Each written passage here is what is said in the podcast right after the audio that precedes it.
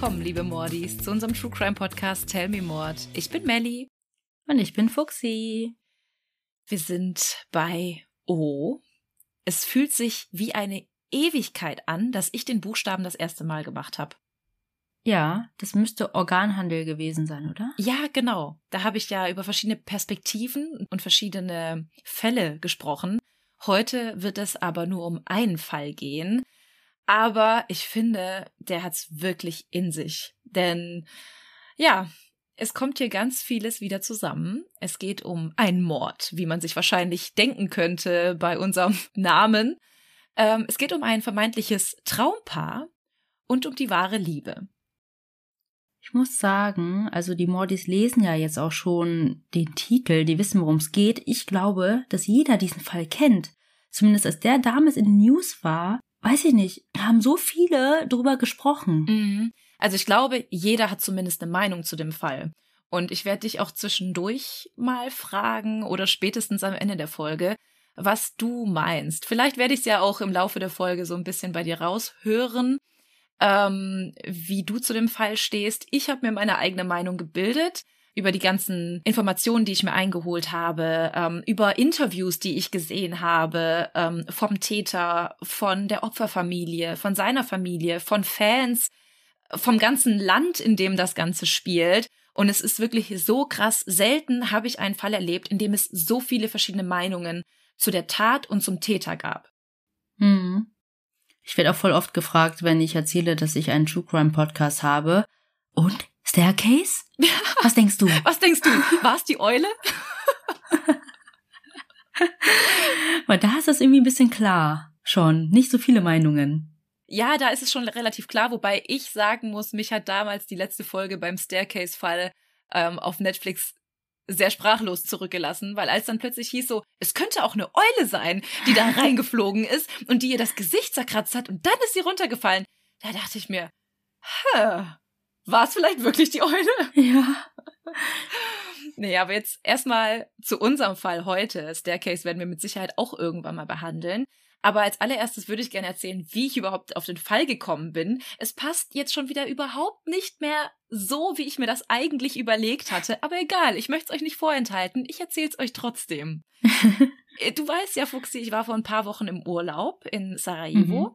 Und selten habe ich es erlebt, dass eine Stadt so viel Werbung für den Valentinstag macht wie da. Also jetzt mal abgesehen von Amerika, USA, da ist das nochmal ein ganz anderes Ding. Aber hier in Europa, finde ich, wird das erst in den letzten Jahren immer größer. Und dort, es waren Werbeplakate, alles war dekoriert, draußen vor Restaurants waren riesige Herzen, in denen man Bilder machen konnte. Also es war wirklich, es war auch geschmacklos, muss man ehrlich sagen, aber es war wirklich Kitsch. Sehr ja. Valentinstaglastig. Und da dachte ich mir, es muss doch irgendeinen Fall geben, der irgendwie zum Überthema, zum Buchstaben O passt und an Valentinstag passiert ist, weil ursprünglich dachte ich ja, die Folge kommt ungefähr zum Valentinstag raus, bis wir dann natürlich unsere Richard Ramirez Teil 2 Folge noch aufgenommen haben und ich mir dann schon sicher war, okay, das wird gar nichts. Aber egal, ich wollte bei meinem Plan bleiben. Und ich habe auch einen Fall gefunden, denn der Fall, den ich heute erzähle, der spielt tatsächlich am Valentinstag. Ah ja. Das wusste ich zum Beispiel gar nicht. Siehst du, da lernst du doch wieder ganz neue Sachen aus diesem Fall kennen. Und um jetzt überhaupt mal zu sagen, bei welchem Überthema wir sind. Also ihr wisst, wir sind beim Buchstaben O angelangt und wir sind bei O wie Olympiastar oder O wie Oscar Pistorius. Da hast du dich noch nicht entschieden. Es wird Olympiastar, aber ähm, es passt beides heute in das Thema rein. Wir begeben uns heute nach Südafrika, um genauer zu sein nach Pretoria, in die noble Wohnsiedlung Silverwood Estate. Silverwood Estate ist so eine Wohnsiedlung, kennst du bestimmt auch, ähm, die komplett abgeschirmt ist von allen Seiten. Also es ist ein super hoher Sicherheitsstandard da, mit hohen Zäunen, mit äh, Maschendrahtzaun, mit Fingerabdrucksensor, um überhaupt erst reinkommen zu können ähm, mit einem Sicherheitsdienst und einem 24-7 Wachdienst vor der Tür. Und wie man sich bei so einer Wohnsiedlung vorstellen kann, dort leben wirklich nur reiche Menschen. Da sind sehr viele Villen zu sehen. Alles sind ähm, sehr hochwertige, noble Häuser. Und ja, die Leute, die dort leben, die legen auch sehr viel Wert auf Sicherheit. Wie diese, wie heißen die? Ähm, gated Communities in ja. den USA? Ja, genau so kannst du dir das auch vorstellen. Das ist komplett abgeschirmt und wie gesagt, wenn du da rein willst, musst du jemanden kennen, der dort wohnt, oder du musst selbst dort wohnen. Ansonsten mhm. gar keine Chance. Und dieses große Sicherheitsbedürfnis und diese gated communities so in dem Sinne ähm, sind auch in Südafrika nichts Ungewöhnliches. Denn gerade bei der wohlhabenderen Bevölkerung ist es eigentlich ein Standard, dort zu leben. Ich komme nachher auch noch mal dazu, warum die Menschen dort so ein hohes Sicherheitsbedürfnis haben. Das hat auch was mit der Kriminalität dort zu tun, aber nachher dazu mehr. Ein Mann, der auch dort in dieser Wohnsiedlung wohnt, ist Oscar Pistorius. Oscar ist zu diesem Zeitpunkt 26 Jahre alt. Sein Spitzname lautet der Blade Runner. Oscar ist Olympiagewinner und gilt als der schnellste Mann Afrikas.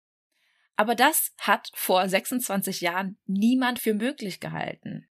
Denn das Besondere an ihm, er kommt mit einer Fehlbildung zur Welt. Diese nennt sich Fibulaplasie und hat zur Folge, dass ihm die Wadenbeine und die äußere Seite der Füße fehlten. Also er hatte lediglich zwei Zehen und die Knochen auf der Innenseite des Fußes und der Ferse. Ansonsten fehlte ihm der Rest. Die Ärzte diagnostizierten ihm, dass er nie wird laufen können. Also er wird auf einen Rollstuhl angewiesen sein, sein Leben lang. Seine Eltern wollen die Tatsache aber nicht einfach so hinnehmen. Sie denken, wenn Oskar nur früh genug lernt, mit Prothesen umzugehen, dann wird er laufen können. Sie wollen einen willensstarken Mann aus ihm machen und somit entscheiden sie, als Oskar elf Monate alt ist, ihm die Beine unterhalb der Knie zu amputieren. Seine Unterschenkel werden dabei dann durch speziell für ihn angefertigte Unterschenkelprothesen aus kohlenstoffverstärktem Kunststoff ersetzt. Oskars Mutter soll vorher wohl sehr oft auch zu Gott gebetet haben und ihm immer wieder geschworen haben, ich werde Oskar nicht anders behandeln als andere Kinder. Und so erzieht sie dann auch ihren Sohn. Also er bekommt die Unterschenkelprothesen und sie sagt ihm auch immer wieder, Oskar, du bist nicht behindert, du bist einfach nur besonders. Du kannst alles schaffen, was du willst. Und genau aus dem Grund lässt sich Oskar auch nicht unterkriegen. Er lernt, mit seinen Prothesen umzugehen und ist sehr schnell auch in der Lage, zu laufen und sogar zu sprinten. Er tut im Grunde alles, was alle anderen Kinder auch tun. Er spielt mit seinen Geschwistern, Karl und Amy, er rennt draußen herum, sie spielen Fangen und später in der Schule betreibt er auch ganz normale Schulsportarten, wie alle anderen in seinem Alter auch. An der Highschool spielt er zunächst Cricket, dann Rugby und schließlich Tennis. Das Laufen war zu dieser Zeit eigentlich nur Teil des Rugby-Trainings, aber als er sich dann am 21. Juni 2003 schwer bei einem Rugby-Spiel verletzte, folgte eine längere Reha-Pause. In dieser Phase konzentrierte sich Oscar das erste Mal wirklich konzentriert auf den Laufsport. Und Oscar gefällt das Laufen. Und dann kommt es schließlich dazu, dass Oscar genau das tut, was ihm eigentlich immer gesagt würde, dass er es nie wird tun können. Oscar gewinnt 2004 seine erste Goldmedaille. Zu diesem Zeitpunkt ist er gerade mal 17 Jahre alt. Und es wird nicht die letzte Goldmedaille bleiben. Denn plötzlich wird Oscar im ganzen Land bekannt als der Blade Runner. Also ein bisschen so dieser futuristische Mann, der laufen kann mit seinen Prothesen. Hm. Zuerst tritt er nur bei den Paralympischen Spielen an, aber es dauert nicht lange, bis er bei diversen anderen Meisterschaften auch gegen nichtbehinderte Sportler antritt und auch da Spitzenzeiten läuft. 2008 will Oscar bei den Olympischen Spielen in Peking antreten. Allerdings wird ihm das dann tatsächlich verweigert, weil er laut einem Gutachten einen ungerechten Vorteil hätte. Warum? Kann man sich erstmal gar nicht vorstellen, ne? weil man denkt eigentlich, okay, er tritt normalerweise bei den Paralympischen Spielen an, ihm fehlen die Unterschenkel, eigentlich kann er ja nur Nachteile haben durch seine Behinderung, aber sie sagen, durch die geschwungene Form der Prothesen hätte er einen anderen Schwung beim Laufen und würde damit schneller vorankommen. Hm. Man muss aber auch sagen, dieses Gutachten war sehr einseitig. Ähm, wir kommen gleich dazu, dass noch ein zweites Gutachten erstellt wird, aber das hat erstmal zur Folge, dass er 2008 nicht bei den Olympischen Spielen teilnehmen darf. Trotzdem wird er zu diesem Zeitpunkt Werbegesicht auf sämtlichen Covern, wie zum Beispiel dem des Times Magazins. Er wird dadurch auch so ein bisschen zum Helden des Landes und für viele Menschen mit Behinderung auch ein absolutes Vorbild. In vielen Zeitungen wird er auch als Man from the Future genannt, als übermenschlich, als neuer Mensch, also ein bisschen Cyborg-ähnlich, halb Maschine, mhm. halb Mensch. Und das bewahrheitet sich auch so ein bisschen, denn dann 2011 schafft er es, bei der Weltmeisterschaft teilzunehmen und tritt dort gegen Sportler ohne Behinderung an. Also er kann wirklich alles schaffen. Das haben auch die Medien so propagiert. Ähm, überall hieß es, okay, wenn nicht Oscar Pistorius, wer dann? Und jetzt kommt auch der Zeitpunkt, wo ein neues Gutachten erstellt wird, denn Oscar versucht es jetzt wieder bei den Olympischen Spielen teilzunehmen, diesmal bei denen in London 2012. Und hier werden jetzt auch die ganzen Nachteile mehr berücksichtigt, also dass ihm halt einfach die Unterschenkel komplett fehlen, die Reibung an den Prothesen, die Schmerzen, die er auch nach wie vor hat, ähm, und dass er einfach, ja, keine Beine hat wie seine Mitstreiter. Und so schafft er es tatsächlich 2012, sich für die Olympischen Spiele zu nominieren. Er soll dann für die 4x400 Meter Staffel eingesetzt werden und ist damit der erste beidseitig beinamputierte Athlet, der jemals bei den Olympischen Spielen mitgemacht hat. Und ich weiß nicht, wie deep du bei den Olympischen Spielen drin bist. Guckst du dir das an? Hast du da irgendeinen Bezug hm. zu? Ich habe das früher immer geschaut. Ähm, da war es auch irgendwie in der Schule mehr Thema, aber jetzt kriege ich eher nur mit, wann wo was stattfindet. Dann weiß ich, dass ich die Wintersportgeschichten nicht so mm. interessant finde. Und ich kriege so ein bisschen mit, welche Länder sich qualifiziert haben. Wie viele Goldmedaillen Deutschland mit nach Hause Ja, bringt. genau. Das ist immer so das, was man dann in den Nachrichten mitkriegt. Ich muss auch sagen, ich habe davon überhaupt nichts mitbekommen. Also das einzige Mal, dass ich mir die Olympischen Spiele wirklich bewusst angeguckt habe, war mit meinem Opa, weil er uns keine Cartoons gucken lassen wollte, sondern die Olympiade sehen wollte. Aber die Stimmung damals im Stadion muss man sich so vorstellen, dass wirklich alle so aufgeregt sind, als Oscar an den Start geht, als wäre es ein Fußballspiel. Also sie fiebern wirklich so richtig mit ihm mit. Sie wollen, dass er gewinnt. Sie wollen, dass er ähm, eine Goldmedaille bekommt, weil sie einfach ihn als so ein bisschen als Paradebeispiel sehen, wie es in Zukunft gehen könnte. Dass es nicht nur paralympische und olympische Spiele geben muss, sondern dass alles eins ist und dass sich genauso paralympische Sportler auch bei den normalen Olympischen Spielen ähm, qualifizieren können und da auch gewinnen können und eine gute Leistung bringen können. Und das schafft Oscar auch. Mit seinen drei Teamkameraden erreicht er den siebten Platz, nachdem das russische Team disqualifiziert wurde. Er wird damit neben Nelson Mandela zum größten Star Südafrikas.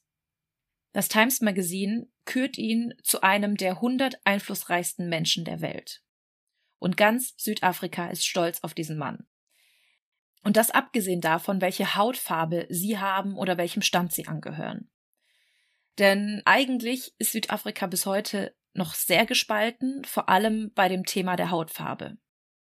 Das ganze Land versucht, die Vergangenheit im Bezug auf die Apartheid hinter sich zu lassen und nach vorne zu blicken, aber das gelingt leider nur sehr, sehr langsam. Hm. Und gerade deshalb ist es so besonders, dass Oscar von allen so geliebt wird. Aber nicht nur Südafrika und die ganze Sportwelt sind begeistert von Oscar. Auch bei den Frauen kommt der Olympiastar sehr gut an. Man muss auch sagen, dass er schon gut aussehend ist. Er hat so ein mm. verschmitztes Lächeln. Äh, und gerade wenn man sich so das Cover vom Times Magazine anschaut, dann denkt man sich schon so, oh, der kann was. Ihr werdet die Fotos sehen. Ich werde sie hochladen, wie immer.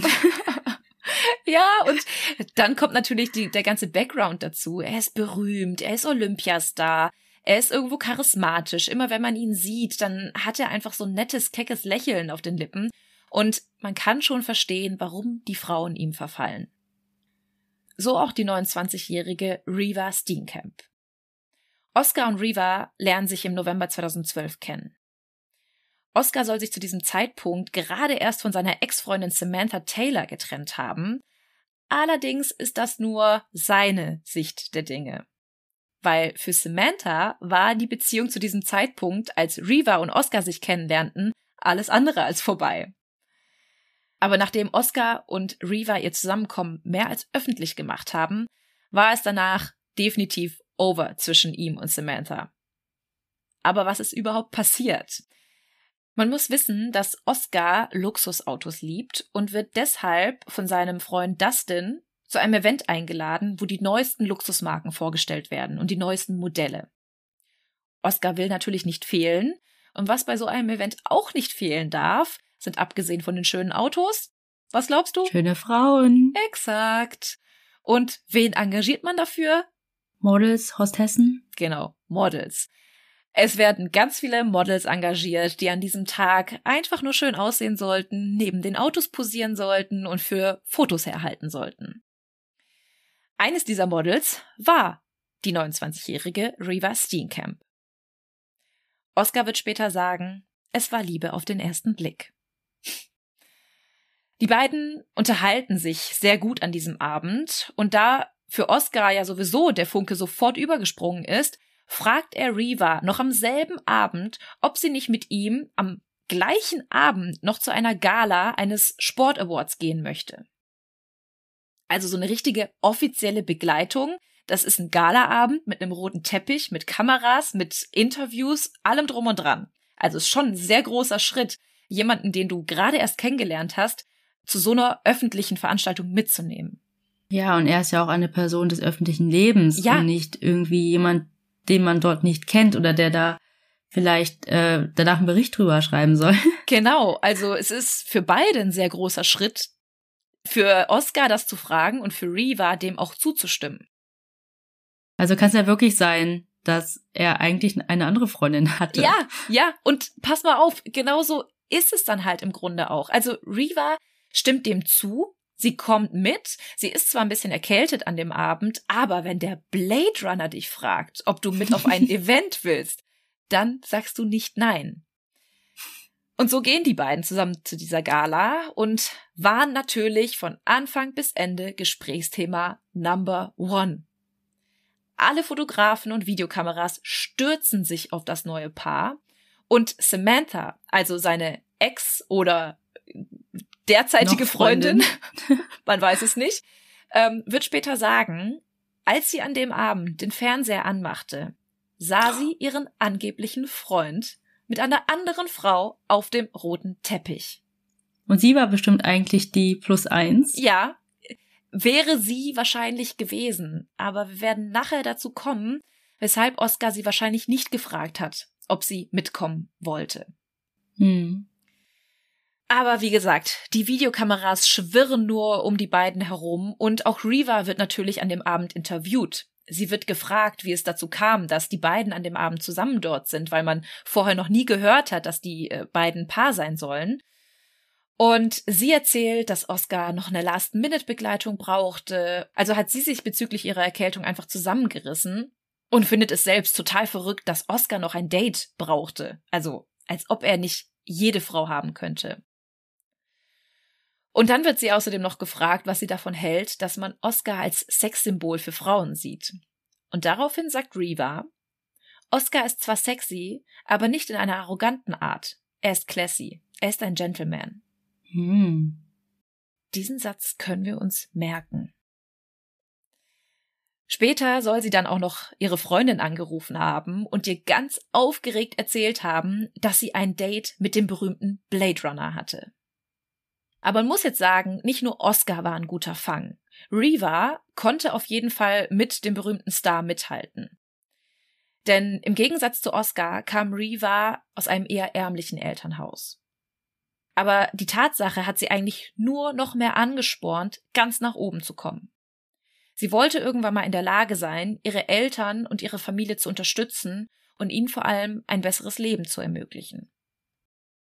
Früh fing sie auch dann schon mit Modeljobs an und das führte dann auch eines Tages dazu, dass sie sogar zweimal auf der Liste der 100 sexiesten Frauen der Welt landete.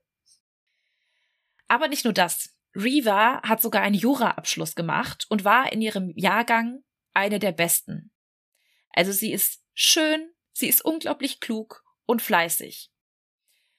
Ab 2013 arbeitete sie als Model und TV-Moderatorin und war damit sehr erfolgreich. Das Geld, das sie damit verdiente, gab sie aber nicht nur für ihren eigenen Luxus aus, sondern schickte dieses dann auch zu ihren Eltern nach Hause. Beide, also Reva und auch Oscar, galten früher als so ein bisschen Außenseiter. Oscar, weil er eigentlich nicht hätte laufen können und Reva, weil sie einfach aus der Armut kam und sich damit hochgekämpft hat. Also sie hatten da schon irgendwie so Gemeinsamkeiten und matchten wirklich sehr gut miteinander. Und das ist natürlich auch der Grund, warum Südafrika begeistert ist von diesem neuen Traumpaar. Reva ist außerdem auch politisch sehr aktiv. Vor allem ein Thema beschäftigt sie sehr intensiv. Denn eins der größten Probleme in Südafrika sind Vergewaltigung und häusliche Gewalt. In Südafrika wird alle vier Minuten ein Mädchen oder eine Frau vergewaltigt. Und alle acht Stunden wird eine Frau von ihrem Mann oder ihrem Lebenspartner getötet. Genauso wie am 3. Februar 2013. An diesem Tag wird ein 17-jähriges Mädchen in der Nähe von Kapstadt vergewaltigt, verstümmelt und zum Sterben liegen gelassen.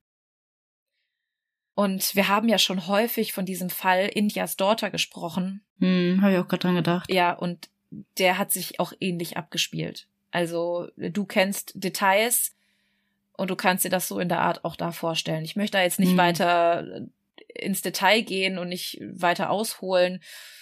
Vielleicht, vielleicht, vielleicht werden wir irgendwann mal drüber sprechen, obwohl ich nicht weiß, wer den Mut aufbringt von uns beiden, sich damit zu beschäftigen, weil ich finde es wirklich mhm. unfassbar grausam. Und lass uns lieber weiter über die große Liebe sprechen. Ja, ich habe ja gesagt vermeintlich große Liebe. Ja. Über diese Liebesgeschichte. Ja. Aber als Reva von diesem Fall hört, ist für sie wie eine Welt zusammengebrochen. Sie hat sich schon vorher sehr für dieses Thema eingesetzt und hat nun beschlossen, auch an die Öffentlichkeit zu gehen und noch intensiver darüber zu sprechen und Öffentlichkeitsarbeit zu leisten. Am 10. Februar 2013 postet sie noch bei Twitter, ich bin heute glücklich und sicher zu Hause aufgewacht. Dieses Glück hat nicht jeder. Und genau aus dem Grund plant Reva dann auch am 15. Februar in eine Schule zu gehen und dort mit den Schülern über Gewalt an Frauen zu sprechen. Denn sie meint, das fängt halt schon früh an. Man muss hm. schon den jungen Leuten, den Kindern, den Teenagern beibringen, dass erstens Gewalt keine Lösung ist und dass es auch keinen Unterschied zwischen Männern und Frauen gibt und ja, wollte da einfach aufklären. Bevor es aber zu dieser Rede kommt, kommen wir jetzt erstmal zum Mittwoch, dem 13. Februar 2013, also ein Tag vor Valentinstag. Reva arbeitet an diesem Tag den kompletten Tag an ihrer Rede, die sie in der Schule halten wollte. Gegen 6 Uhr abends will sie dann zu Oscars Haus nach Silverwood Estate fahren. Eigentlich wollte das Paar den Tag gar nicht zusammen verbringen, also Valentinstag. Oscar hatte geplant, bei einem Freund in Johannesburg zu bleiben, aber Reva hat ihn dann vorher angerufen und gefragt, ob er nicht doch nach Hause kommen wolle, damit sie den Tag, schließlich der erste Valentinstag, zusammen verbringen. Und Oscar sagt dem zu. Er freut sich auch sehr, den Abend mit seiner Freundin zu verbringen. Kurz nach 6 Uhr trifft dann auch er bei der Wohnanlage ein und Reva ist da bereits am Essen vorbereiten. Auf dem Tresen liegt ein kleines eingepacktes Geschenk und auch eine Karte, die für Oscar bestimmt sind. Er ist sehr neugierig und will wissen, was sich darin befindet und stürmt schon zu dem Päckchen und will es aufreißen, aber Reva hält ihn davon ab und sagt, dass das eine Überraschung ist und dass sie möchte, dass er das Geschenk erst an Valentinstag öffnet. Denn da steht etwas ganz Besonderes in der Karte geschrieben, nämlich Heute ist der 14. das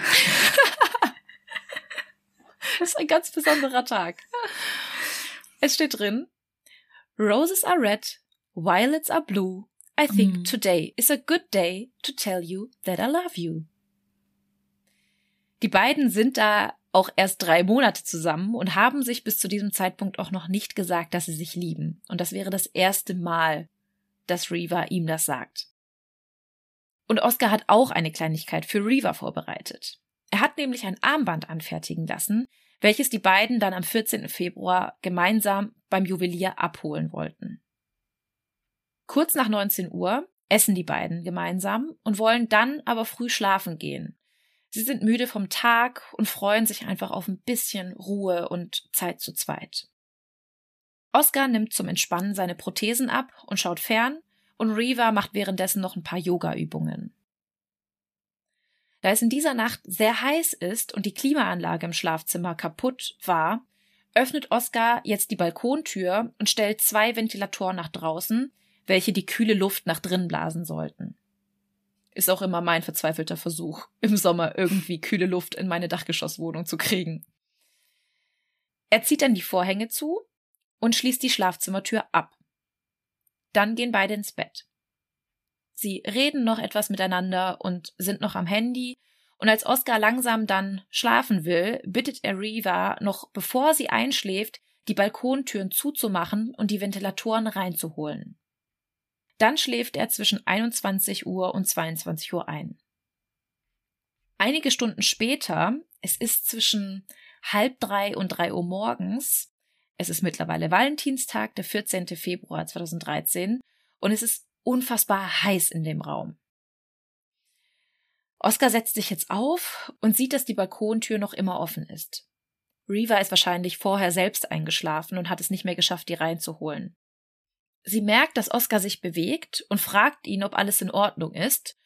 Und er sagt, dass er nicht schlafen könne und die beiden küssten sich und Reva drehte sich wieder um. Oscar steht daraufhin auf und will die Balkontür eben selber kurz schließen und die Ventilatoren reinholen. Und für diese kurze Distanz, also man muss jetzt wissen, das Schlafzimmer ist wirklich nicht groß. Das ist sehr klein. Und für diese kurze Distanz zieht er auch nicht extra seine Prothesen an, sondern läuft auf seinen Stümpfen. Ach so, es war ein bodentiefes Fenster. Das ah, war die Balkontür. Ja. Genau. Er holt dann alles rein, verschließt die Tür und zieht die Gardinen zu. Und abgesehen von einem kleinen blauen Licht von einem Elektrogerät ist es komplett dunkel in dem Raum. Aber dieses kleine Licht stört ihn extrem und so legt er Rivas Jeans auf dieses Elektrogerät und jetzt ist es komplett dunkel in dem Zimmer. Oscar will sich gerade wieder ins Bett legen, um weiter zu schlafen, als er plötzlich ein Geräusch draußen hört. Es hört sich so an, als würde jemand im Badezimmer ein Fenster öffnen und Oscar ist jetzt total geschockt und denkt sofort, dass jemand bei ihm einbrechen will. Hm. Er greift also nach seiner Waffe, die er immer unter seinem Bett aufbewahrt, und schreit Reva zu, versteck dich, leg dich auf den Boden und ruf die Polizei. Eigentlich sollte man ja meinen, ich habe ja vorhin über den Sicherheitsstandard auf diesem Grundstück und in dieser Wohnsiedlung erzählt dass sich Oscar ja eigentlich sicher fühlen müsste und dass das vielleicht auch einfach nur ein Geräusch nachts war, was er so wahrgenommen hat. Manche Häuser machen ja auch einfach Geräusche nachts. Unsers knackt an allen Ecken und Enden. Aber generell, egal wie sicher die Wohnsiedlung ist, sind solche Überfälle in Südafrika keine Seltenheit. Hm. Zu der Zeit, in der wir uns da befinden, passieren in Südafrika durchschnittlich 45 Morde pro Tag. So verrückt. Das ist so heftig. Damit ist Südafrika leider einer der Spitzenreiter. Also die haben eine der höchsten Verbrechensraten weltweit. Ja. Und viele dieser Überfälle und Morde, die haben leider auch mit der Geschichte des Landes zu tun.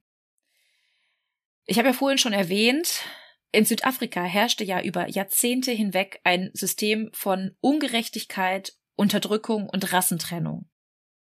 Das Ganze hat sich Apartheid genannt und stand für die systematische Unterdrückung der schwarzen Bevölkerung durch eine viel geringere weiße Bevölkerung.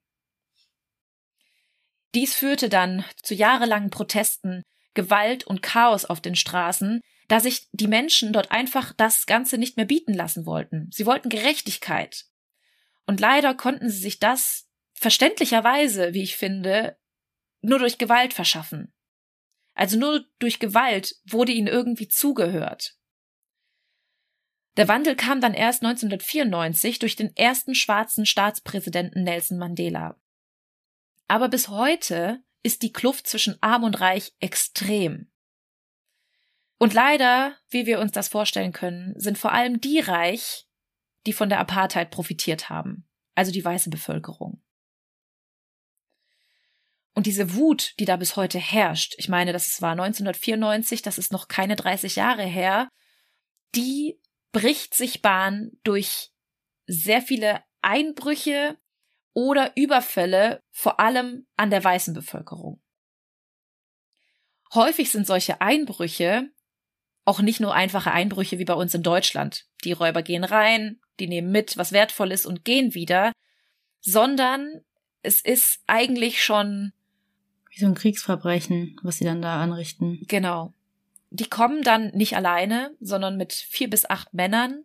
Sie sind eigentlich immer bewaffnet mit Schusswaffen, mit Äxten, mit Macheten, mit allem, was sie so in die Finger kriegen können. Und es ist auch meistens sehr brutal.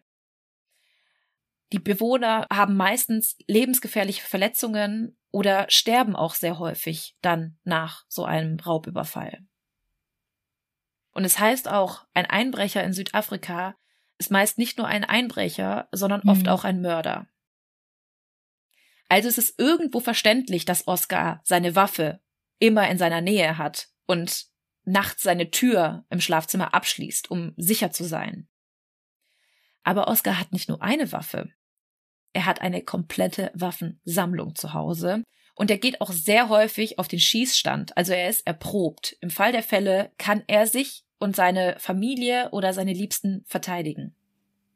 Er hat nämlich nicht nur einmal Todesdrohungen erhalten und bei ihm wurde auch schon vorher des Öfteren eingebrochen. Bisher ist er aber immer glimpflich davongekommen. Und noch ein großer Faktor kommt dazu, denn seine Mutter hatte bereits sehr große Angst vor Einbrechern. Oscar ist ja schon als Kind sehr privilegiert aufgewachsen, abgesehen von seiner Behinderung waren seine Eltern aber sehr wohlhabend und damit war das Risiko auch sehr groß, dass auch bei ihnen eingebrochen wird. Ihm wird also von klein auf beigebracht, sich schützen zu müssen, und seine Mutter hatte wirklich so eine große Panik vor Einbrüchen, dass sie immer eine Waffe neben dem Bett hatte und auch sehr häufig die Polizei angerufen hat, obwohl eigentlich nichts passiert war. Also, wenn sie nur die kleinsten Geräusche gehört hat, ist sie sofort aufgeschreckt und hat die Polizei gerufen. Mhm, aber lieber einmal zu viel als einmal zu wenig. Total. Aber man muss sich halt auch vorstellen, dass die Kinder diese Panik von klein auf mitbekommen mhm. haben. Ja. Also das geht ja auch an denen nicht vorbei. Wenn die Mutter Panik bekommt, dann kriegen die ja auch totale Angst. Hm. Und es kommt ja jetzt auch noch dazu, dass Oscar zu dem Zeitpunkt einer der berühmtesten Südafrikaner ist. Und jeder weiß, wenn es etwas irgendwo zu holen gibt, dann bei ihm. Hm. Ja, und dann auch noch in diesen Communities. Genau. Oscar läuft jetzt bewaffnet zum Badezimmer um zu schauen, wer dort ist. Auf dem Weg dorthin soll er geschrien haben, Get out, get out of my fucking house. Als er dann vor der Tür steht, hört er auf zu schreien, damit der Einbrecher nicht weiß, dass er vor der Tür ist. Hat er da schon eine Waffe dabei? Ja. Der hat die Waffe unter dem Bett hervorgezogen und steht jetzt mit der Waffe vor der Badezimmertür. Hm. Man muss sagen, er trägt seine Prothesen zu diesem Zeitpunkt nicht. Also er balanciert nur auf seinen Stümpfen. Hm. Er steht jetzt vor der Tür und wartet etwas und lauscht den Geräuschen darin. Er hört eine Tür zu knallen, was vielleicht ein Badezimmerschrank oder so war. Also wusste er, jemand musste darin sein. Und ohne groß drüber nachzudenken, schießt er jetzt einfach. Er begründet das, dass er absolute Todesangst hatte und Angst hatte, dass ihm oder Reva etwas passieren könnte. Und so schießt er viermal. Es ist mittlerweile zwischen 3.12 Uhr und 3.14 Uhr und er hört nichts mehr. Also keine Geräusche mehr, keine Schritte, keine Türen. Also läuft er zurück zum Schlafzimmer, um seine Prothesen anzuziehen. Auf dem Weg zurück vom Bad zum Schlafzimmer ruft er wieder Reva zu, dass sie die Polizei rufen soll. Aber Reva antwortet ihm nicht. Als er im Schlafzimmer ankommt, bemerkt er, dass Reva nicht im Bett liegt. Und er hört sie auch nirgends im ganzen Haus. Er bekommt jetzt eine dunkle Vermutung und Panik steigt auf. Er läuft auf den Balkon und schreit laut um Hilfe. Anschließend läuft er zurück zum Badezimmer und versucht irgendwie die Tür einzutreten, aber das klappt nicht. Er geht wieder zurück zum Schlafzimmer und holt seinen Cricketschläger. Den hat er eigentlich auch im Schlafzimmer gebunkert, um sich vor Einbrechern wehren zu können. Er läuft jetzt also mit dem Cricketschläger wieder zurück zum Bad und schlägt immer wieder auf die Badezimmertür ein, bis er es endlich schafft, die Tür einzuschlagen. Dort sieht er Reva. Sie sitzt quasi am Boden und röchelt. Ihr Kopf liegt auf der Toilette und an ihrem Arm, an ihrer Hüfte und an ihrem Kopf sind überall Schusswunden. Alles ist jetzt voller Blut. Reva bewegt sich zwar nicht mehr, aber sie lebt noch. Oscar geht jetzt zu ihr hin, hält ihren Kopf fest und legt ihren Körper langsam auf den Badezimmerboden. Er fängt jetzt an zu beten, bitte lieber Gott, bitte lass sie leben, aber eigentlich weiß er, dass Reva kaum eine Überlebenschance hat. Hm. Das Ding ist, seine Waffe war nämlich nicht mit der normalen Munition geladen, sondern mit sogenannten Dum-Dum-Geschossen. Und diese verformen sich und zersplittern, wenn sie irgendwo aufkommen. Also sie zerreißen quasi das Gewebe von innen.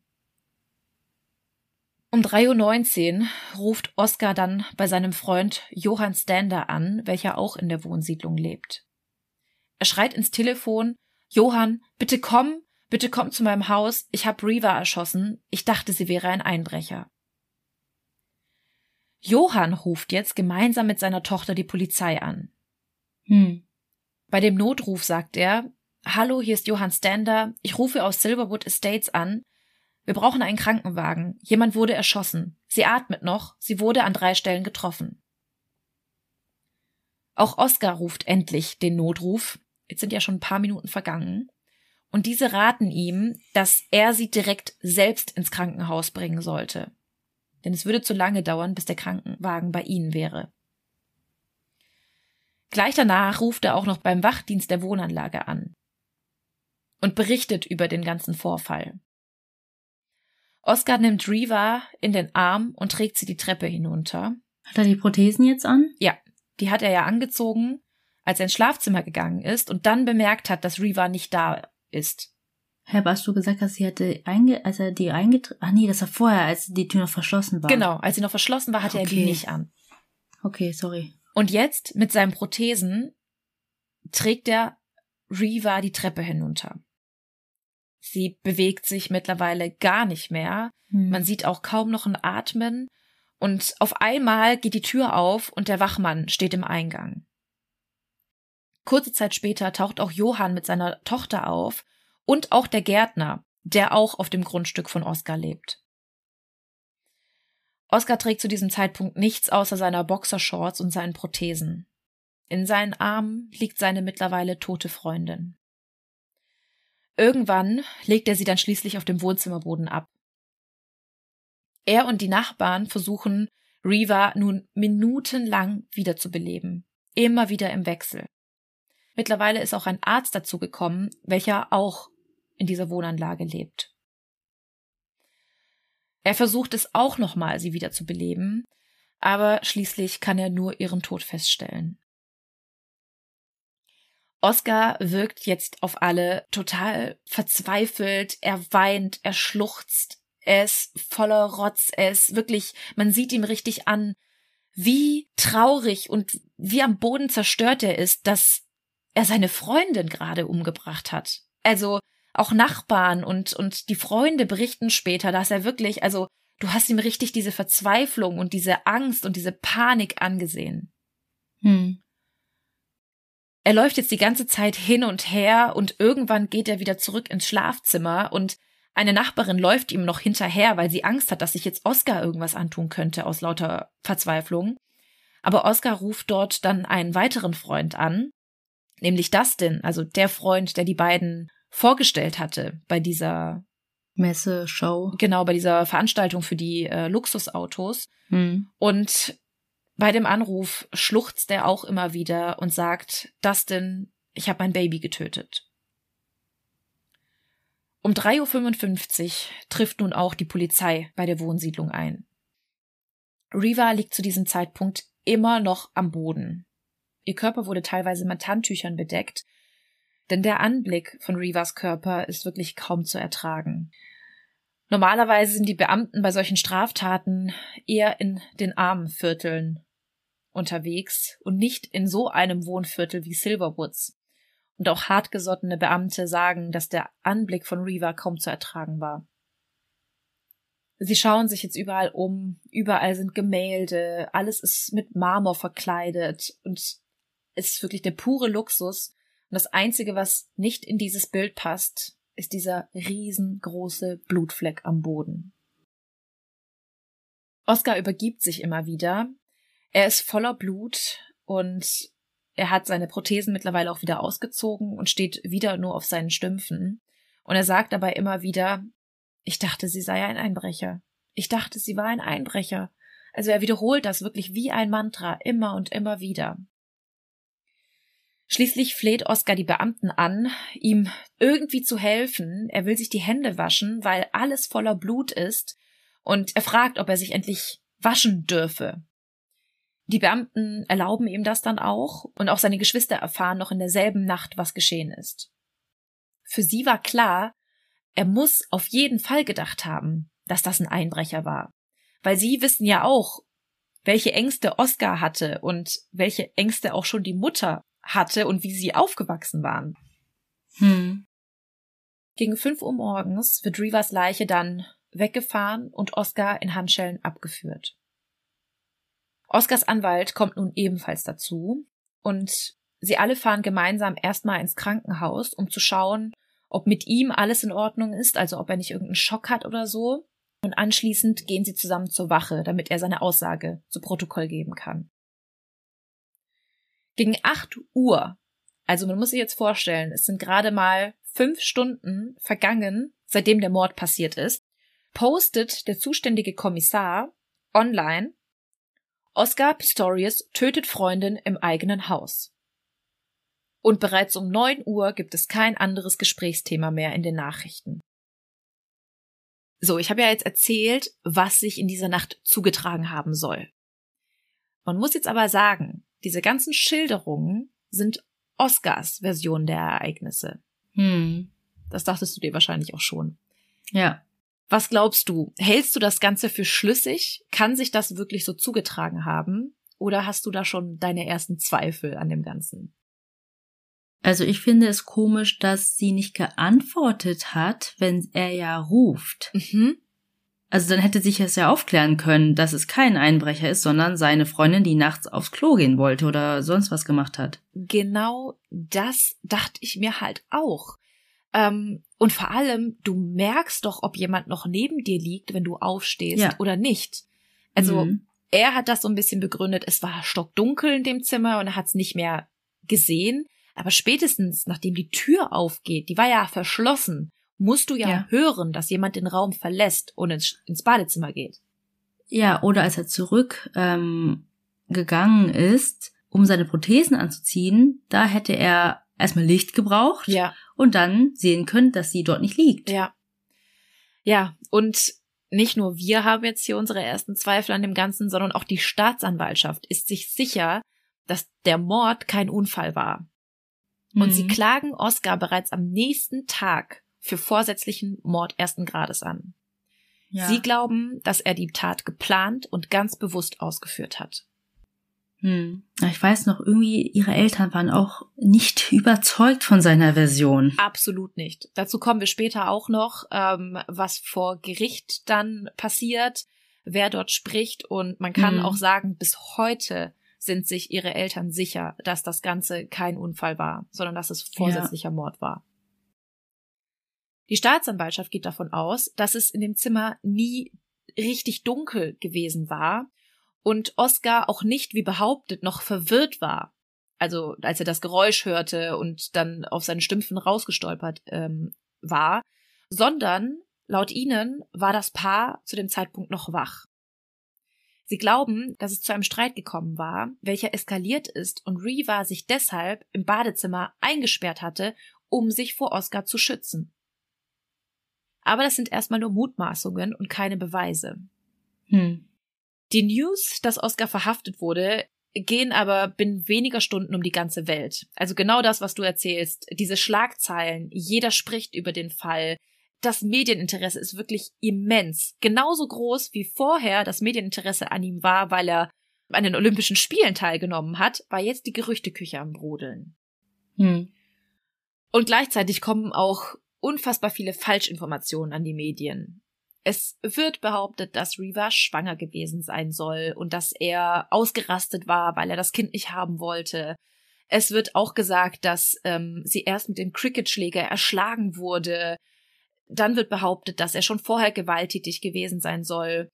Und vor allem auf die letzte News springen die Frauenrechtlerinnen an, also diese Women's League, für die sich auch Reva stark gemacht hatte. Hm. Und sie war ja selbst engagiert bei diesem Thema und ist an die Öffentlichkeit gegangen und dass sie jetzt genau so einem Fall zum Opfer gefallen ist, also genau so einem Femizid, vor dem sie warnte, von dem sie gesprochen hat, auch in den Medien und öffentlich, das hat ihr natürlich auch Futter gegeben, das auch so ein bisschen breit zu treten in den Medien. Hm. Und da Oscar ja auch so berühmt ist, dreht sich auch bald das ganze Land um diesen Fall. Es wird beim Prozess sogar ein eigener Fernsehsender geschaltet, der den ganzen Tag über nichts anderes berichtet als über Oscar und über den Mordprozess. Und das Land spaltet sich nun wieder in zwei Lager. Entweder ist Oscar Pistorius ein reicher, verwöhnter, weißer Mann, der kaltblütig seine Freundin ermordet hat, oder er ist irgendwie selbst ein Opfer seiner eigenen Angst gewesen und hat damit den Menschen umgebracht, der ihm am nächsten gestanden hat. Hm. Also Unfall. Mhm, genau, so wie er es ja auch berichtet. Und so wie Oscar jetzt halt vorher als Held gefeiert wurde und für das neue Südafrika stand, also für die Hoffnung, dass die dunkle Vergangenheit endlich hinter sich gelassen wird, dass Südafrika das sich hochkämpft, steht der Fall Oscar Pistorius jetzt für die Gewalt, die es in Südafrika gibt. Bei den Verhören gerät Oscar jetzt auch sehr schnell ins Visier der Ermittler. Vor allem, weil er sich unglaublich arrogant verhält. Also er hat so ein bisschen so eine Attitude, so ich bin der reiche Sportstar, ich komme hier sowieso raus, ihr könnt mir gar nichts. Also viele Ermittler von damals erzählen, dass es wirklich schwierig war, mit ihm ein Gespräch zu führen oder ein Verhör zu führen. Also sie meinten, man muss unvoreingenommen sein, aber es fiel ihnen schwer, diesen Mann nicht zu verachten in diesem Moment. Und das führt auch dazu, dass die Polizei ihm seine Geschichte nicht abkauft. Trotzdem kommt er dann am 22. Februar 2013 gegen eine Kaution von einer Million Rand, das sind circa 85.000 Euro, frei. Am 3. März 2014 beginnt dann der Prozess gegen ihn. Und das Krasse ist bei dem Prozess, dass die Person, die über Oscars Schicksal entscheidet, Tukozile Masipa ist. Masipa ist erst die zweite schwarze Frau im Richteramt in Südafrika. Und auch sie steht so ein bisschen für Südafrika. Sie hat sich auch aus sehr armen Verhältnissen hochgekämpft. Sie ist zur Schule gegangen, sie hat studiert, sie hat zuerst als Redakteurin gearbeitet und schließlich dann jahrelang studiert, obwohl sie zwei Kinder und einen Job hatte, um Richterin zu werden, weil sie wusste, dass sie nur so die Ungerechtigkeit in dem Land irgendwie in den Griff kriegen kann. Also noch mehr Kameras vor Ort. Das macht das Medienspektakel natürlich noch viel größer und der ganze Prozess wird dann im TV übertragen. Und das soll auch so ein bisschen ein Statement sein, denn jeder sollte sehen können, dass die Apartheid vorbei ist und dass sich die reichen weißen Menschen in diesem Land nicht mehr alles erlauben konnten, was sie wollten. Denn diesmal würde das ganze Land zusehen. Oscar plädiert auf nicht schuldig. Er hält fest an seiner Aussage und an den Abläufen der Tatnacht. Er weint vor Gericht auch wirklich fürchterlich. Er schluchzt immer wieder. Ihr könnt euch davon auch YouTube-Videos anschauen. Wie gesagt, es ist alles abgefilmt, weil der komplette Prozess auf Video aufgenommen wurde. Aber von Tag zu Tag und von Zeuge zu Zeuge fängt das Bild dieses vermeintlichen Helden Oscar Pistorius an, immer weiter zu bröckeln.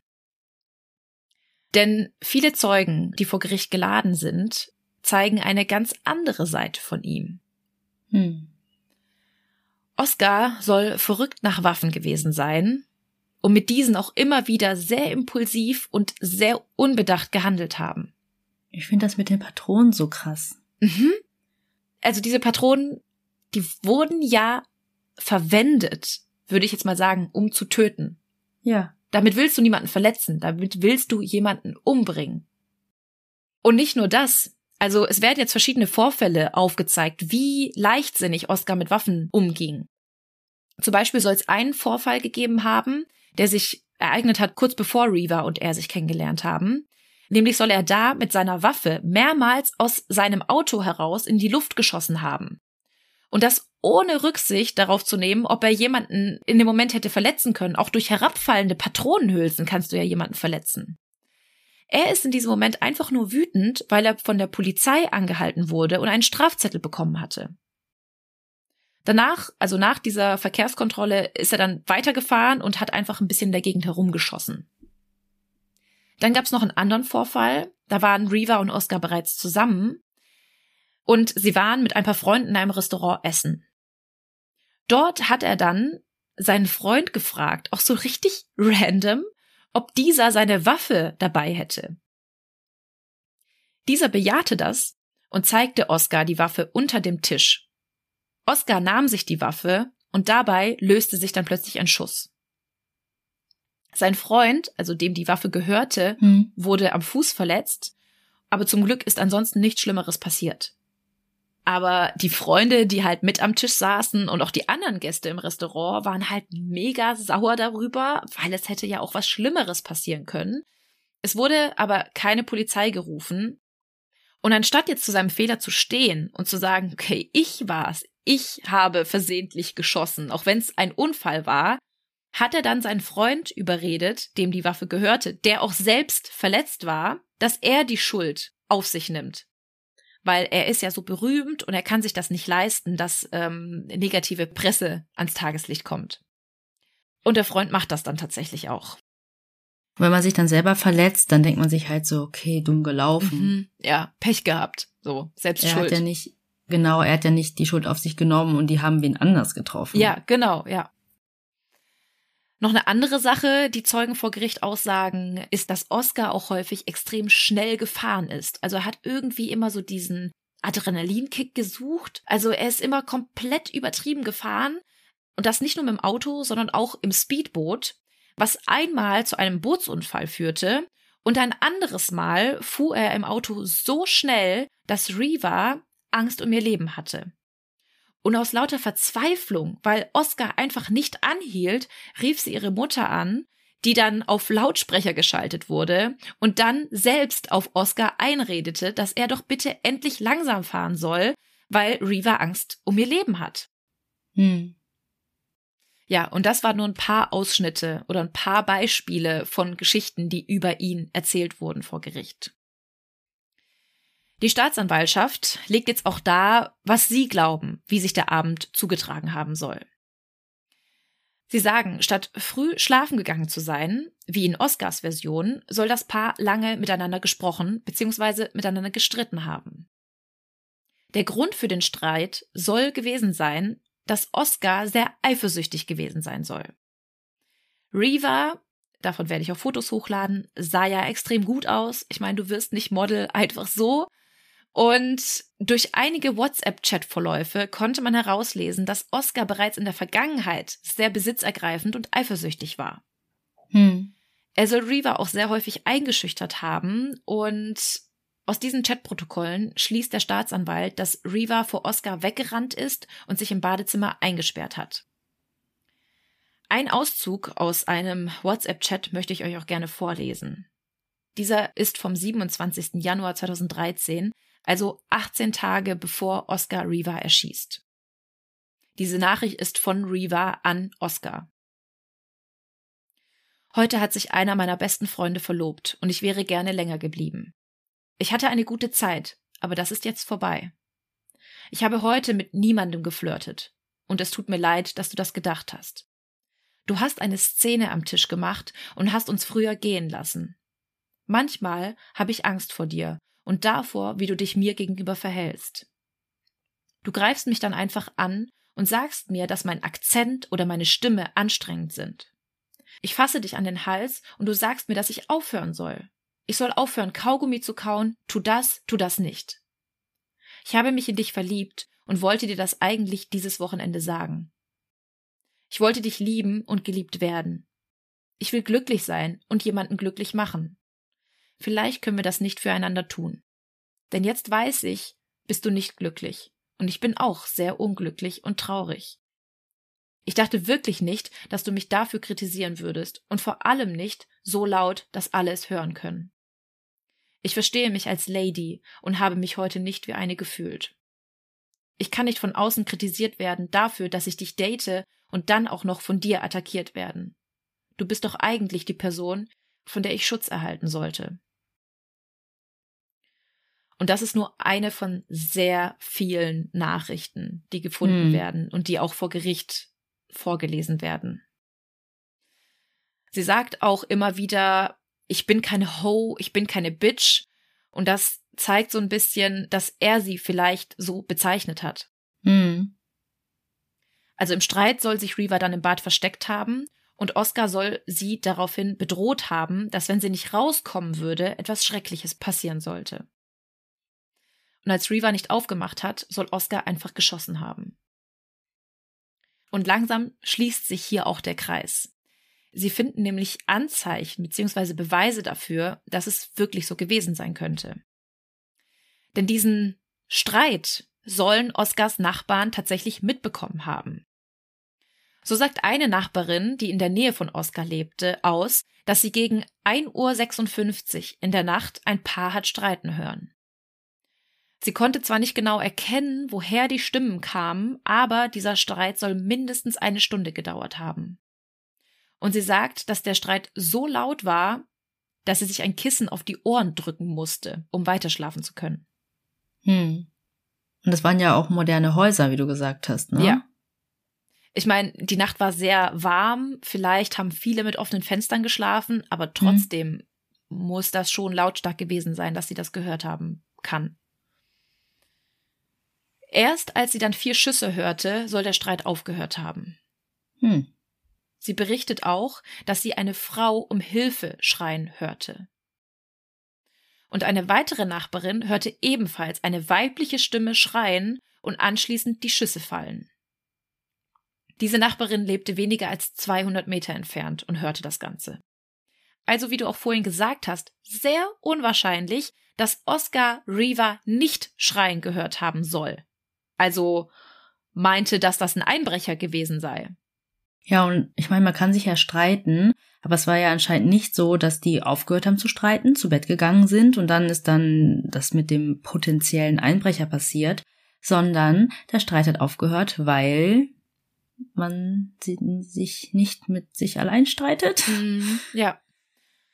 Ja, erst als die Schüsse halt gefallen sind. Und es passt ja auch von der Uhrzeit, also 1.56 Uhr. Und wenn der Streit eine Stunde lang ging, dann war es knapp 3 Uhr und zwischen 3.12 Uhr und 3.14 Uhr sollen die Schüsse ja gefallen sein. Ja, und dann die Anrufe danach. Ja. Was jetzt richtig geil ist, also ich habe ja gesagt, die Nachbarn erzählen, sie haben eine weibliche Stimme gehört und die Verteidigung überlegt sich jetzt einen ganz schlauen Move, denn Oskars Stimme. Ja, die behaupten wirklich, es war Oscars Stimme und sie laden sogar Zeugen ein, die bezeugen sollen, dass Oscar wie eine Frau schreit. Freunde also, oder was? Ja, Freude, Bekannte, Trainer, ähm, alle, die ihn halt dann in solchen Extremsituationen kennen und mitbekommen haben und die das quasi aussagen können. Der ganze Prozess dauert sechs Monate lang und es werden immer wieder Zeugenaussagen gehört, die für Oscars Version sprechen, aber auch ganz viele, die dagegen sprechen. Zum Beispiel hört man auch den Wachmann. Der erzählt, dass er bei Oscar angerufen hätte, nachdem sich Nachbarn bei ihm über die Schüsse beschwert hätten. Also nicht so, wie Oscar behauptet hat, dass Oscar den Wachmann angerufen hat, nachdem er Reaver entdeckt hat, sondern der Wachmann hat erst ihn angerufen. Oscar soll sogar rangegangen sein und er hätte gesagt, es wäre alles okay. Und dann nur wenige Minuten später kam dann der Anruf von Oscar beim Sicherheitsmann an, der dann in Tränen aufgelöst erzählt, was passiert war. Hm. Also auch total widersprüchlich. Und auch die Obduktion ist ein Indiz darauf, dass die beiden viel länger wach waren, als Oscar ausgesagt hatte. Er hatte ja gesagt, dass die beiden gegen 19 Uhr zusammen zu Abend gegessen hatten. Allerdings fand man bei der Obduktion noch Essensreste in ihrem Magen, die nicht verdaut waren. Also acht Stunden später. Das schließt eigentlich darauf, dass die beiden viel später gegessen haben mussten, eher so gegen halb elf, elf, halb zwölf. Und auch das ist wieder ein Indiz, dass seine Version nicht stimmt. Hm. Ein anderes sehr belastendes Indiz ist Oscars Handy. Als die Polizei am 14.02. zum Ort des Geschehens kommt, liegt Oscars Handy laut Aussagen der Beamten eigentlich in der Küche. Da hat er auch die ganzen Anrufe getätigt. Kurz darauf ist es aber verschwunden. Erst zwölf Tage später wird das Handy dann von Oscar an die Polizei übergeben. Und als diese sich dann die Daten genauer anschauen, sehen sie, dass sehr viel gelöscht wurde. Mehrere Anrufe, mehrere WhatsApp-Nachrichten, und zwar vor und nach der Tat. Sie versuchten dann herauszufinden, wer diese Daten gelöscht hat und stoßen dabei auf den Nutzernamen Titanium Hulk. Und das ist zufälligerweise der Lieblingscomic-Charakter von Oscars Bruder Karl. Dieser verwendet nämlich Titanium Hulk, diesen Namen, bei seiner Mailadresse, bei Social Media, also überall. Es war wirklich schon sehr, sehr auffällig. Also kann man darauf schließen, dass Karl vermutlich Oscars Handy gesäubert hat. Hm. Man weiß aber nicht, was gelöscht wurde. Zumindest wurde das nicht bekannt, außer eine Sache. Denn der südafrikanische Nachrichtendienst EWN behauptet, dass sie einige der gelöschten Anrufe zuordnen konnten und herausfinden konnten, mit wem Oscar noch telefoniert hat an dem Abend. Sie sollen herausgefunden haben, dass Oscar, bevor er an dem Abend des 13.02. Reaver getroffen hat, noch mit seiner Ex-Freundin Jenna Atkins neun Minuten lang telefoniert haben soll. Und nicht wundern, Jenna Atkins habe ich noch nicht genannt, sie war die Ex-Freundin noch vor Samantha. Oscar und Jenna sollen immer eine sehr innige Beziehung zueinander gehabt haben. Und auch während er mit Samantha zusammen war, hatte er auch Kontakt zu Jenna. In seinem Handy war Jenna sogar noch unter ihrem Spitznamen eingespeichert, und zwar Baby Shoes. Mhm. Also auch schon irgendwie sehr, sehr weird. Und das Krasse ist auch, dass Samantha später erzählt, dass Jenna immer wieder Thema in ihrer Beziehung zwischen Oscar und ihr war. Und man kann aber auch hier nichts wirklich beweisen. Sie wird nämlich nie befragt. Dieser Anruf wird nämlich erst später herauskommen. Was aber auch noch herausgefunden werden konnte, war, dass um 1.48 Uhr noch eine größere Menge an Daten von Oscars Handy genutzt wurde. Und diese Datennutzung dauerte ungefähr fünf Minuten und 15 Sekunden und Experten sagen, dass das zum Beispiel ein Foto gewesen sein könnte, das Oscar verschickt hat oder eine WhatsApp-Nachricht. Vielleicht hat Reva das ja auch mitbekommen. Vielleicht hat er ja auch da Jenna geschrieben und dann ist es zum Streit gekommen. Also gar nicht so, wie die Staatsanwaltschaft ursprünglich gesagt hat, dass Oscar eifersüchtig auf Reva war, weil sie eine Affäre gehabt haben könnte, sondern weil Reva eifersüchtig war, weil Oscar noch Kontakt zu seiner Ex-Freundin hatte. Und vor allem ist diese Datennutzung ja passiert, als Oscar aussagte, noch geschlafen zu haben. Hm. Oder sie hat rumgeschnüffelt. Oder das, aber soll sie dann was verschickt haben? Von seinem Handy An aus? eine Freundin? Und dann löschen? Möglich. Ja. Während Samantha dann auch noch im Zeugenstand sitzt, erzählt sie dann auch noch weitere Details über Oscars sehr kontrollierendes Verhalten.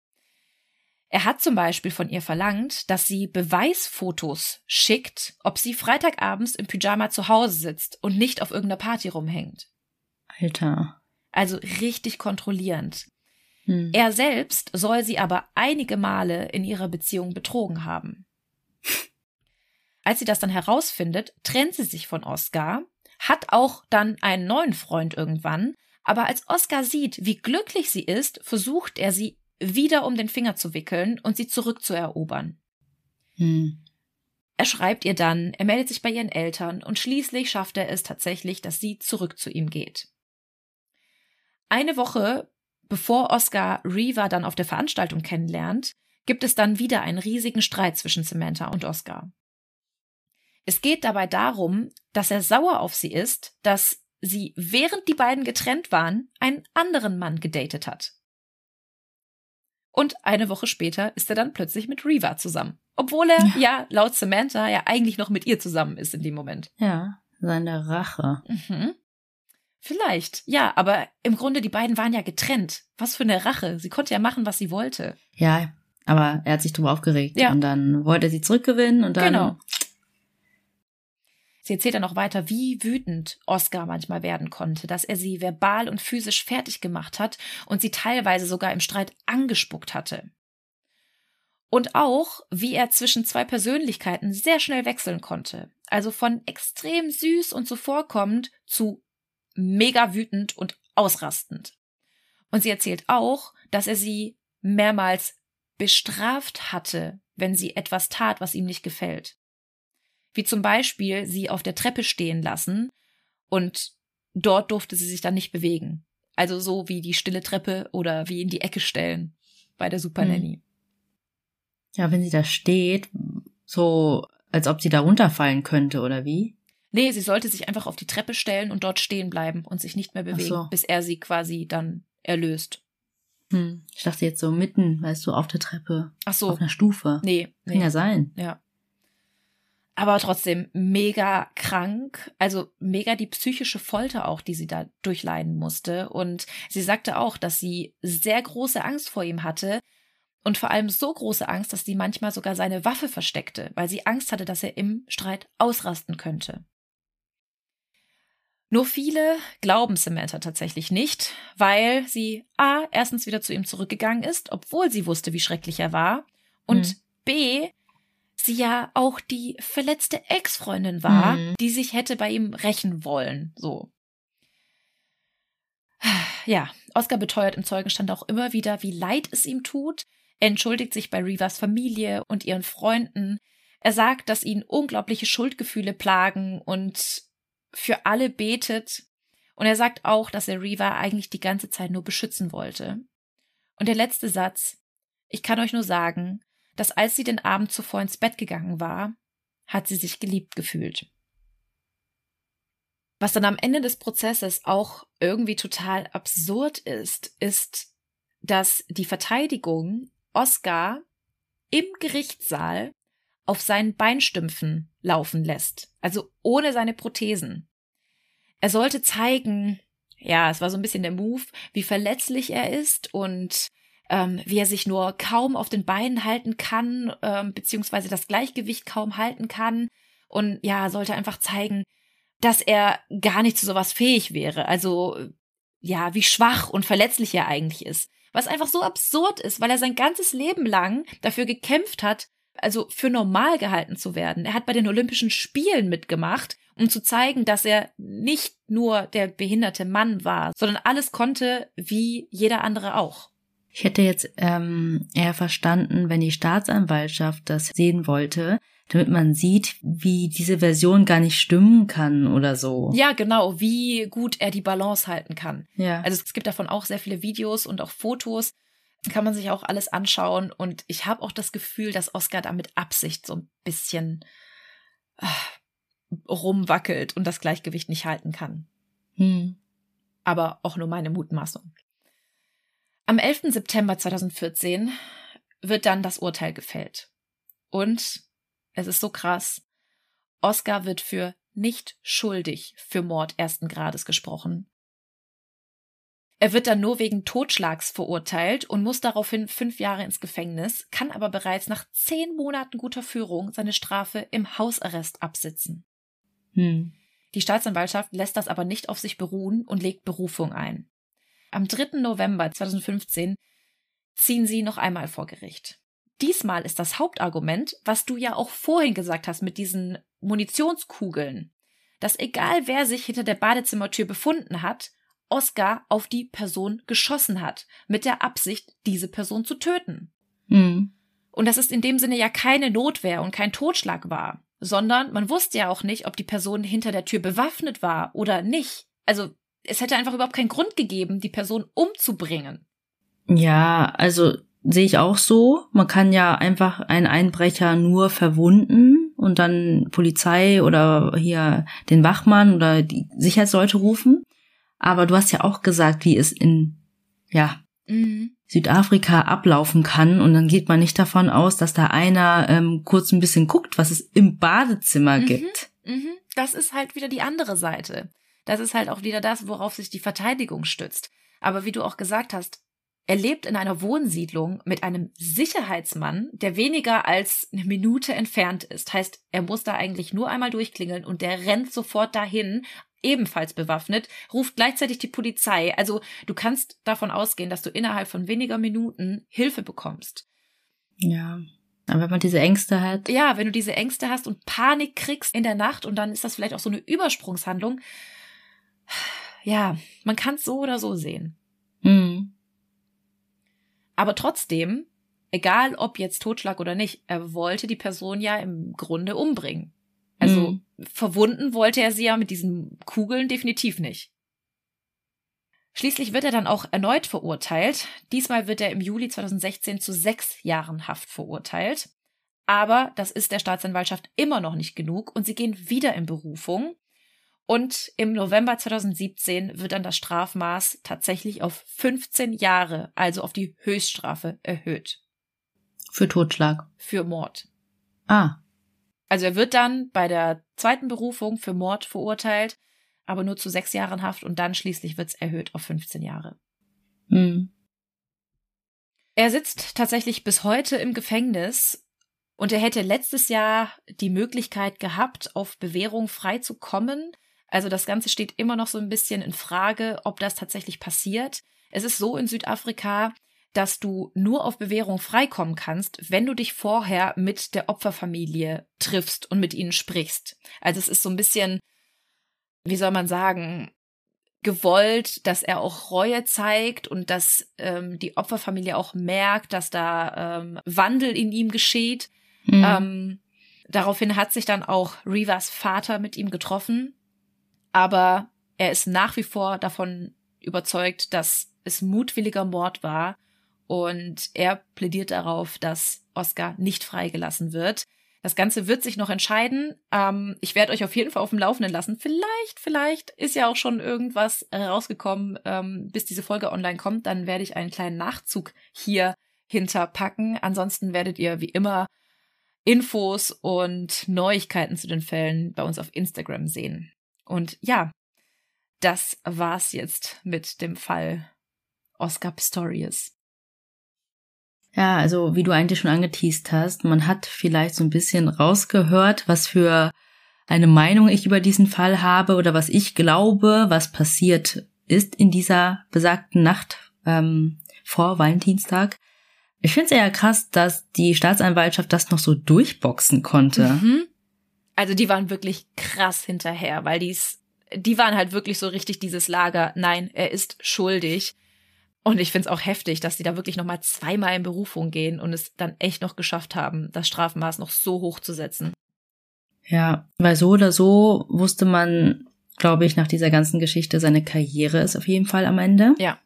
ich finde es auch super interessant, dass du jetzt in Südafrika warst, also mit dem Fall, weil ich kriege immer wieder mit, ähm, wie viele Leute, die dort irgendwie hinreisen wollen, Urlaub machen wollen, nur irgendwie hier Kap Verde im Kopf haben, Sommer, schöne Strände, aber Südafrika wirklich, wirklich eine sehr, sehr hohe Kriminalitätsrate hat. Ja. Muss man echt aufpassen. Ja, das hat man auch in vielen Dokumentationen gesehen. Also man weiß ja oft, wie so Dokus anfangen. Dann werden erstmal die Traumstrände gezeigt und die Landschaft und die Natur und die Gegend.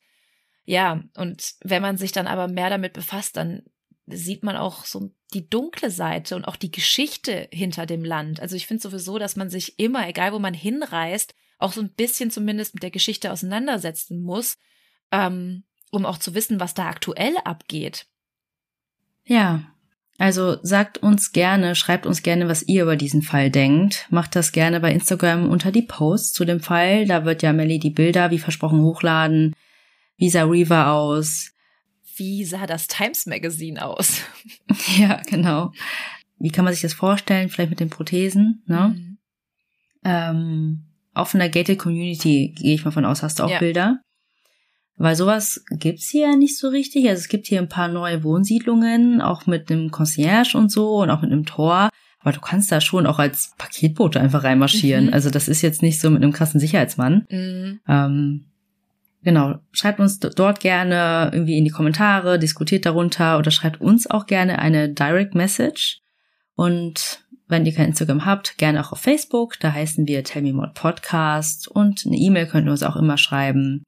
Also nicht nur jetzt zu dem Fall, also ihr könnt uns kontaktieren mit Fallvorschlägen, mit Überthemen, mit Lob, Kritik, Anregungen. Also wir lesen uns das meiste durch. Wir müssen sagen, wir kriegen sehr viele Nachrichten. Manchmal werden sie nur gescannt, je nachdem, wie viel Zeit und Muße wir gerade haben. Aber trotzdem immer auf jeden Fall eine Möglichkeit, euch mitzuteilen, weil so jetzt in dem Podcast ist es ja eher so, dass ihr von uns Bescheid wird, aber wir hören auch gerne zu, was ihr uns zu sagen habt. Ja, und ich lieb's immer sehr, wenn ihr unter unseren Posts diskutiert und ja, eure Theorien darbietet. Also es ist immer super, super spannend, wie ihr euch da auch in den ganzen Fall reinfuchst. Also nicht nur wir geben da wirklich sehr viel Zeit und Mühe äh, auf, um uns um diese Fälle zu kümmern, sondern ihr beim Hören ja genauso. Also ja, danke auf jeden Fall auch nochmal dafür, dass ihr uns so regelmäßig hört ja, wie ich ja schon auch oft geschrieben habe darunter, auf jeden Fall nett bleiben. Ja. Wir laden euch auf unsere Seite ein und da, ja, wünschen wir uns auf jeden Fall einen netten Umgang untereinander. Ähm, dann kommen wir noch zu unserer Heldentat. Das habe ich fast vergessen. Oh, stimmt. ich wollte schon abrappen hier. Shit. Moment. Okay, solange Fuxi jetzt die Screenshots über die Heldentat raussucht, ähm, nochmal kurz ein Hinweis in eigener Sache. Ihr könnt uns sehr, sehr gerne bewerten. Wenn ihr jetzt gerade am Handy hängt und schon auf der Suche nach der nächsten Podcast-Folge seid, dann drückt doch einfach mal einen Daumen hoch oder gebt uns fünf Sterne, egal wo ihr uns gerade hört. Oder schreibt uns bei iTunes eine nette Rezension. Darüber freuen wir uns immer sehr. Oder ihr wisst, wie ihr uns auch unterstützen könnt ist mit einem kleinen Trinkgeld. Das Ganze könnt ihr bei unserem virtuellen Coffeeshop Kofi machen. Den Link dazu findet ihr wie immer in unseren Show Notes, genauso wie auch alle Informationen zu unseren Werbepartnern. Danke fürs Überbrücken, Melly. Ich habe es auch schon wiedergefunden. Dieser Artikel ist von Ende Oktober letzten Jahres. Untertitel lautet Heldentat. Obviously. Schülerinnen retten Mann und Hund vor Ertrinken. Drei Mädels aus Rheinland-Pfalz haben während ihrer Klassenfahrt in Berlin zwei Leben gerettet. In der Nacht zum Freitag war ein Mann kurz vor Mitternacht mit seinem Hund am Ufer der Spree in Berlin unterwegs. Plötzlich sprang der Hund in die Spree und der Besitzer ist hinterher, um sein Haustier zu retten. Sie schafften es jedoch nicht zurück an Land. Drei Schülerinnen, die gerade an einer Sightseeing-Tour teilnahmen mit ihrer Klasse, hörten die Rufe des Mannes. Sie kommen laut Informationen von RTL aus Anweiler am Trifels, Nähe Kaiserslautern. Sie riefen die Feuerwehr und halfen direkt vor Ort. Eine der Schülerinnen hat die Leine des Hundes festgehalten, bis die Feuerwehr kam. Die anderen Mädchen hielten den Mann fest, der sich an eine Ausstiegsleiter geklammert hatte. dem Mann und seinem Hund geht es gut. Die Feuerwehr holte den Mann und den Hund aus dem Wasser. Das Herrchen war leicht unterkühlt, wollte jedoch in kein Krankenhaus. Der Einsatzleiter lobte die Mädchen aus Anweiler am Trifels. Weißt du, woran ich jetzt gerade denken musste? Kannst du dich erinnern, als wir zusammen wandern waren und ja, Bali ins Wasser gesprungen ist? da waren wir auch kurz davor, hinterher zu springen, weil wir dachten, er kommt nicht mehr raus. Aber trotzdem in Zeitlupe so, erstmal den Rucksack ganz langsam ausziehen. So lange kann er noch schwimmen. Ja, also wir hatten ja die Hoffnung, dass er es doch noch schafft, irgendwie rauszukommen. Ja. Aber je länger das dauerte, dachte ich so, ey, das kann doch wohl nicht wahr sein. Er hing halt an so einem Ast fest. Er hat gestrampelt und gestrampelte Arme und kam nicht raus. Und dann, es war kalt, es war nass, es war usselig. Und du denkst dir so, scheiße, jetzt nicht da rein. In wirklich Slow-Mo. Aber er hat es dann geschafft, wir sind nicht das geworden. Ja, ich muss gerade überlegen, wir waren schon öfter wandern. Was meint sie?